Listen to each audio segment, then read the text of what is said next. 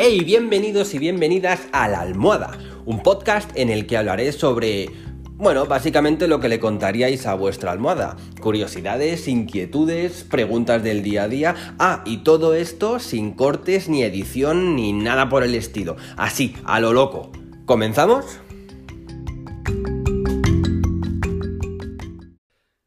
Episodio 8 de la almohada en la que mi catarro y yo os vamos a hablar de algo diferente. Y es que el otro día en la tienda de, Apple de libros compré un libro, bueno, adquirí porque está de manera gratuita, un libro que se llama Las 10 claves para administrar tu tiempo, de Nicolás Sánchez Isame. Y reconozco que me explotó un poco la cabeza. Dice cosas bastante interesantes. Así que he pensado que, bueno, voy a intentar desgranarlo, contaros un poquito las cosas que me parecieron más interesantes y seguramente lo tenga que desarrollar en varios capítulos. Pero bueno, vamos a ir por partes, se va a entender muy fácil, igual que el libro, es un libro muy sencillo de, de entender, se lee muy rápido y la verdad es que da mucho que pensar. Por ejemplo, el libro, después de la introducción y demás, comienza con una frase que la verdad ya, ya solo por esa frase ya me marcó un poco. Y decía que si todo el mundo tiene la misma cantidad de tiempo, porque el tiempo es el mismo para todo el mundo, ¿por qué solo algunas personas tienen tanto éxito en sus vidas y hacen cosas increíbles, mientras que otras eh, viven en la mediocridad, es decir, o son más conformistas, o no tienen tanto éxito? Si al final el tiempo es el mismo. Ahora ya da un poco que pensar y ya dices, bueno, pues es que a lo mejor el tiempo aunque sea el mismo, se puede invertir de maneras diferentes. Y ahí está el kit de la cuestión. Entonces, eh, para ver un poco cómo invertimos nuestro tiempo y si lo invertimos bien o mal, aquí el autor eh, señala una serie de síntomas de una mala administración del tiempo. ¿Vale? Y estoy seguro de que alguna te sonará. A mí me sonaban todas. Por ejemplo, hace referencia a unas jornadas de trabajo cada vez más largas. En plan, si yo trabajo 12 mm, horas diarias, pues estaré produciendo más, estaré siendo más productivo. Claro, pero aquí hace hincapié en que no es lo mismo estar ocupado que ser productivo. ¿Cuánta gente no pasa horas y horas y horas trabajando y al final del día si hace un análisis del trabajo real que ha hecho, igual equivale a una o dos horas. Entonces, ahí está un poquito el, el, truco, ¿vale? Por eso cuando otros, conocemos que otros países tienen una jornada laboral más corta, o solo trabajan por la mañana seis horas, claro, hay mucha gente que dice, jo, es que yo también quiero trabajar seis horas diarias, o quiero trabajar solo de lunes a jueves. Claro, pero el tema está en trabajar. Lamentablemente, por mi experiencia en, a través de Europa y demás, yo considero que, ojo, puede que me equivoque, que hay muchísimos países europeos que son más eficientes a la hora de trabajar que los españoles. No sé si es que los españoles tenemos una merecida fama de vagos, lógicamente no todos, pero es verdad que cuando la gente trabaja, trabaja, va a trabajar. Entonces es muy importante hacer esa, esa apreciación. Es decir, el error confundir, de, confundir las horas trabajadas con el nivel de productividad.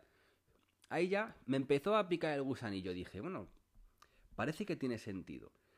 Luego, otra división que hace, como síntoma de una mala administración del tiempo, es tener unos objetivos personales confusos o variantes. Es decir, no tener un objetivo claro. Es decir, me explico, voy a hacer esto y hasta que no lo haga no voy a parar.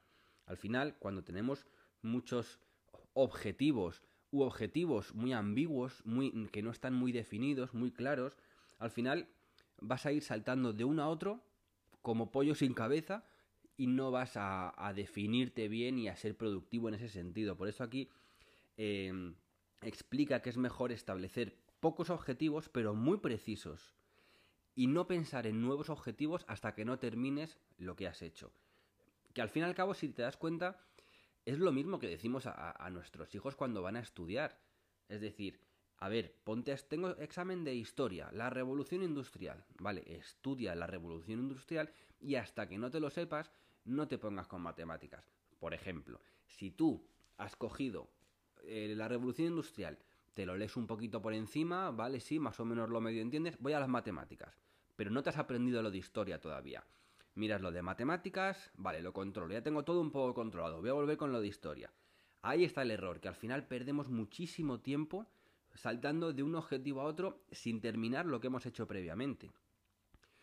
Otro símil que también se puede em, asociar a los estudios cuando estamos en el colegio y la universidad es la falta de planificación.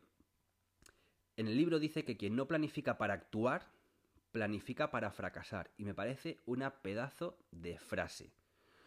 Aquí la planificación es de vital importancia y no me refiero a que la planificación prediga el futuro. Es decir, a ver, si yo me planifico, voy a hacer esto, luego voy a hacer esto, luego voy a hacer esto, esto, esto, esto, y al final habré hecho tal. Sino que en lugar de predecir, exactamente los pasos y lo que va a pasar en el futuro, te ayuda a reducir la incertidumbre sobre ese mismo futuro. Además de saber en todo momento qué pasos y qué actividad tienes que hacer y cuál será el siguiente objetivo a cumplir. Me explico. Al final, tú puedes decir, tengo este objetivo hiper claro. Tengo que ir a por este objetivo. Tengo que hacer 20 mm, informes. Vale, planifícate.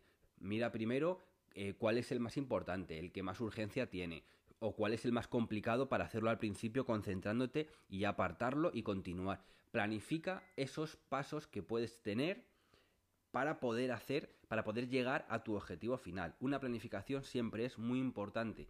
A nivel de trabajo, ya ni te cuento, a nivel de, entrenamiento, yo cuando estudié la carrera, eh, una de esas asignaturas solo se dedicaba a la, a la planificación del entrenamiento. Yo quiero correr la maratón de Nueva York, que es el 10 de abril, me lo invento, del 2023. Pues yo no puedo decir, bueno, pues voy a ir corriendo, voy a ir corriendo, salgo a correr todos los días y llega el 10 de abril y voy a, prepararme, a presentarme a esta pedazo de maratón que es durísima. No, tienes una planificación. Incluso esa propia planificación con un objetivo final tiene pequeños microobjetivos durante el, camino que te va a ayudar a no desviarte de ese mismo camino. Y además te va a ayudar incluso a ajustar esa prueba de planificación que no siempre es perfecta porque, como he dicho antes, no se puede predecir el futuro. Siempre pueden surgir contratiempos o incluso planes mejores. Volviendo un poco a lo de antes, también señala que otro síntoma de la mala gestión del tiempo es la multitarea. Igual, muchísima gente se siente más realizado si hace 300 cosas a la vez. Y al final, como siempre he dicho yo y ha dicho mi abuela, que por cierto, un día voy a hacer un, episodio sobre las, las abuelas y los abuelos, quien mucho abraza, poco aprieta. Y es que al final estamos en lo mismo, estamos diversificando tanto que ya no sabemos por dónde vamos. Hacemos tantas cosas a la vez, entre los, cuales, los cuales me incluyo, que yo hay veces que estoy subiendo eh, contenido a las redes sociales mientras estoy esperando a que me manden una noticia, eh, a la vez estoy apuntando en el papel una cosa que tengo que hacer después, mientras me llaman por teléfono y contesto unas preguntas. Al final, todo eso, lo único que te va a hacer, aparte de estresarte, es restarte, y no sabéis cuánto, productividad. Otro punto que es obvio es el estrés, el cansancio y la irritación. Lógicamente, con esos tres eh, factores es muy difícil que tu productividad sea la óptima. Que no digo que no puedas gestionarlo bien o mal. Cuanto mejor lo gestiones, tu, tu productividad perdón, irá, irá, en aumento. Pero siempre va a ser eh, mejor evitar esas situaciones, eh, pues descansando más tiempo, dedicando tiempo a tu cuerpo, a tu mente. Es decir, no por trabajar muchísimo más vas a rendir mucho más, como he dicho antes, sino que tienes que descansar. Y esto lo vuelvo a extrapolar al entrenamiento. Tú entrenas 7 días a la semana a tope, durante tres meses y vas a tener peores resultados que alguien que haya entrenado a la misma intensidad cuatro días a la semana, por ejemplo. ¿Por qué? Porque el cuerpo necesita descansar. Pues aquí igual. Llega un punto en el que te saturas y por mucho que quieras trabajar, es que ya las letras te bailan, ya no rindes igual y tu productividad vuelve a bajar. Ya voy terminando. Em, la falta de claridad en las prioridades también es muy importante y eso, por ejemplo, se lo explico mucho a mi hijo. Tú puedes tener tres eh, asignaturas de deberes y tienes que saber distinguir qué es lo urgente y qué es lo importante, que no es lo mismo. ¿Qué es lo principal que tienes que hacer de lo secundario o terciario?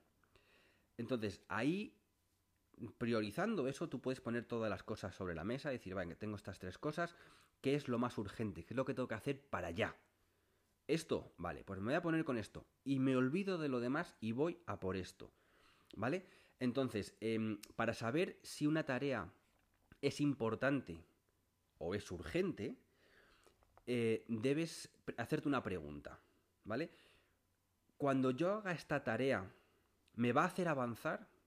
¿Me va a hacer quedarme atrás? ¿Me va a hacer estancarme? ¿O retroceder en mi objetivo? Respondiendo a esa pregunta, vas a ver em, la diferencia entre si algo es urgente de verdad o es importante. Si tú tienes unos deberes que, primero, por ejemplo, yo pongo el ejemplo del inglés, que mi hijo se le va muy bien en inglés. Eso lo puede hacer en dos minutos y lo tiene para dentro de tres días y dice, bueno, pues esto, ¿vale? Es importante porque tienes que hacer deberes. Ya, pero es que mañana tienes el examen de lengua. Entonces, ponte con el de lengua, asegúratelo bien que es lo urgente de verdad y sabes que tienes ese margen de dos días para poder hacerlo de inglés. ¿Que te da tiempo este mismo día, esta misma tarde? Adelante, perfecto. Pero tienes que saber diferenciar bien lo urgente de lo importante. Y aquí otro punto importante también son las constantes, constantes, constantes interrupciones que tenemos mientras estudiamos o mientras trabajamos. Al final, eh, ¿quién no trabaja con el móvil encendido? ¿Quién no trabaja con un teléfono en su propia mesa de la oficina? Al final, estás eh, supeditado o, o, sí, supeditas tu propio objetivo, tu trabajo a tu entorno siempre vas a estar pendiente de una llamada, puedes estar pendiente de un correo. Entonces mi consejo, que dediques ese tiempo a trabajar. Por ejemplo, voy a hacer bloques de 30 minutos de trabajo por 10 de descanso, descanso entre comillas, ahora lo explico. Esos 30 minutos desconectas todos los teléfonos, mm, desconectas la, cierras el correo y te dedicas a lo que te a lo que tienes que dedicarte. Y los otros 10 minutos conectas el teléfono, ves si, te, ves si te ha entrado alguna llamada, ves si hay algún correo, lo contestas y demás. Y pasado esos 10 minutos, por ejemplo, pueden ser 15 o pueden ser 20, ya como tú prefieras, vuelves otra vez con el bloque de estudio o de trabajo, sin interrupciones. Si trabajas en un despacho privado cerrado, hablas con la secretaria de turno o con quien esté fuera, oye mira, hasta dentro de una hora que no me moleste nadie, no me paséis llamadas. Y vas a ver cómo tu productividad se dispara pero no os podéis ni imaginar. Y ya por último, algo que nos gusta mucho a todo el mundo es quejarnos de que no tenemos tiempo.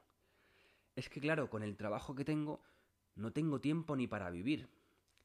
Eso lo dices a las 10 de la noche cuando te estás chupando 5 episodios de la última serie de Netflix y te acuestas a las 2 de la mañana. ¿Qué pasa? Que al final es un círculo vicioso. Ahí lo que estás haciendo es, no te digo que a las 10 te pongas a trabajar, lógicamente, pero si tú te acuestas a una hora prudente, vas a haber descansado muchísimo más, te vas a levantar a una hora mucho, eh, a, tu hora de siempre, mucho más despierto, mucho más despejado, y vas a rendir muchísimo más en el trabajo. Acordaos que el estrés y la, el cansancio es el principal enemigo de cualquier trabajo. Entonces, si tú descansas bien por la noche, vas a rendir muchísimo más y a lo mejor lo que antes habías terminado a las 6, ahora lo has terminado a las 3.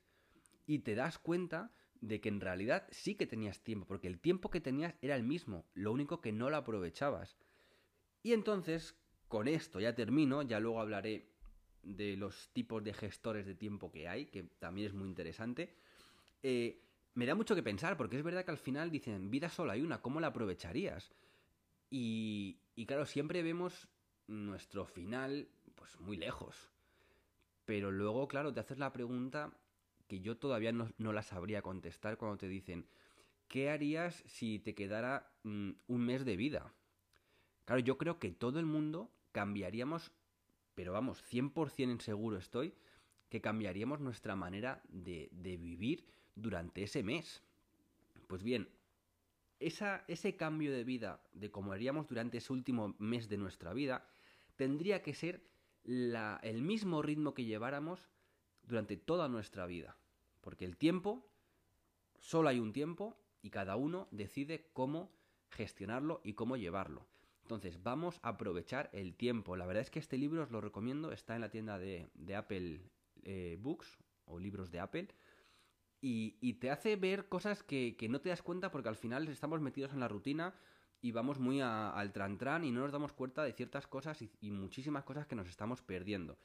Así que ahí te lanzo mi pregunta. ¿Qué harías o cómo cambiaría tu vida si te dijeran que tienes un solo mes de vida? Contestadme aquí por Anchor en mensaje de audio si queréis o en Spotify os voy a dejar la preguntita para que me la contestéis con un mensaje de texto.